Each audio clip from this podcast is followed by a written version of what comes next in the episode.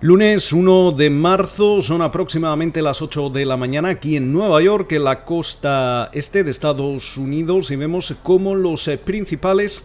indicadores en Wall Street adelantan una apertura al alza. En estos momentos el Dow Jones está subiendo alrededor de 314 puntos, el Standard Poor's 500 también en positivo, sumando alrededor de un 1% y por su parte también sube el Nasdaq que, estaría sumando alrededor de un 1,2%. Esa rentabilidad del bono americano a 10 años eh, parece que cae ligeramente hasta el 1,45%. Y el West Texas Intermediate sube, se sitúa en los 62,29 dólares el barril. Una jornada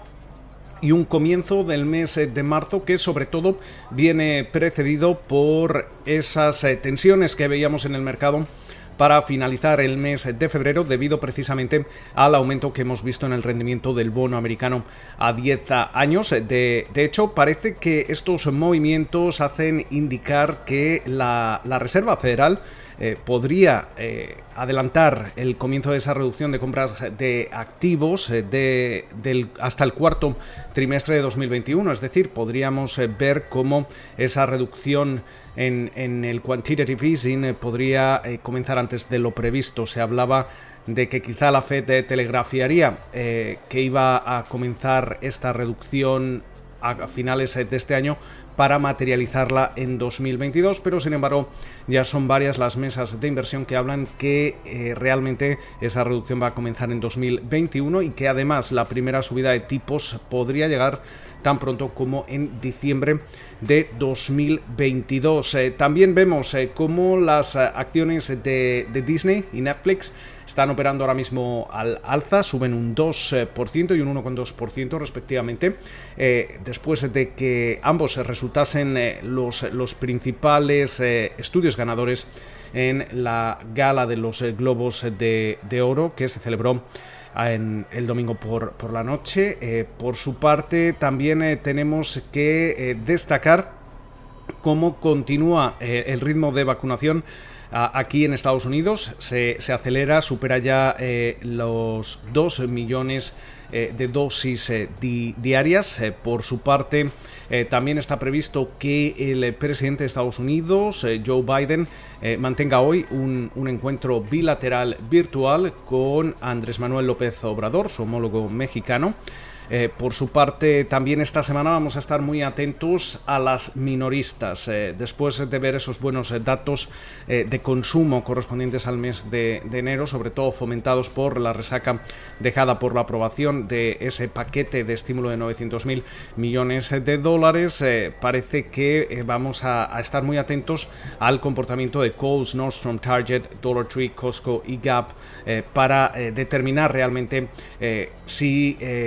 el consumidor sacó músculo en los eh, eh, últimos meses de 2020 y realmente eso se tradujo en esa tendencia que vimos eh, en el mes de, enero. Y sobre todo con las miras puestas también en ese próximo paquete de estímulo de 1,9 billones con B de dólares que ya se aprobaba en la Cámara de Representantes, ahora mismo está en el Senado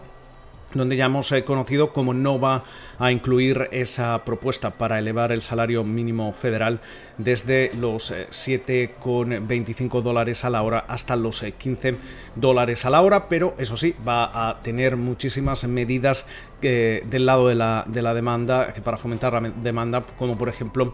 cheques de, estímulo por valor de 1.400 dólares.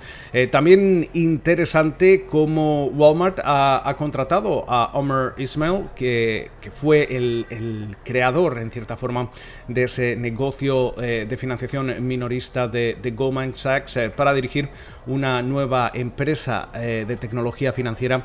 fundada por el gigante minorista y por Rivet Capital. también hemos conocido cómo las posibles olas de quiebras provocadas por, por la pandemia del coronavirus podrían eliminar hasta un billón con B de dólares del valor de los eh, mercados mundiales de deuda corporativa según ha informado el Banco de Pagos Internacionales. Mientras tanto, durante la jornada de hoy vamos a estar atentos a las declaraciones de dos altos funcionarios de la Fed. Eh, vemos eh, cómo hablarán John Williams y la Brainerd. Eh, mientras tanto, también vamos a conocer ese PMI manufacturero, también el ISM manufacturero, el gasto en construcción. Y mientras tanto, también estaremos atentos a cómo comienza el mercado esta primera jornada del mes de marzo. De momento esperamos que pasen ustedes un feliz lunes y como de costumbre nos volvemos a escuchar durante la mañana del martes.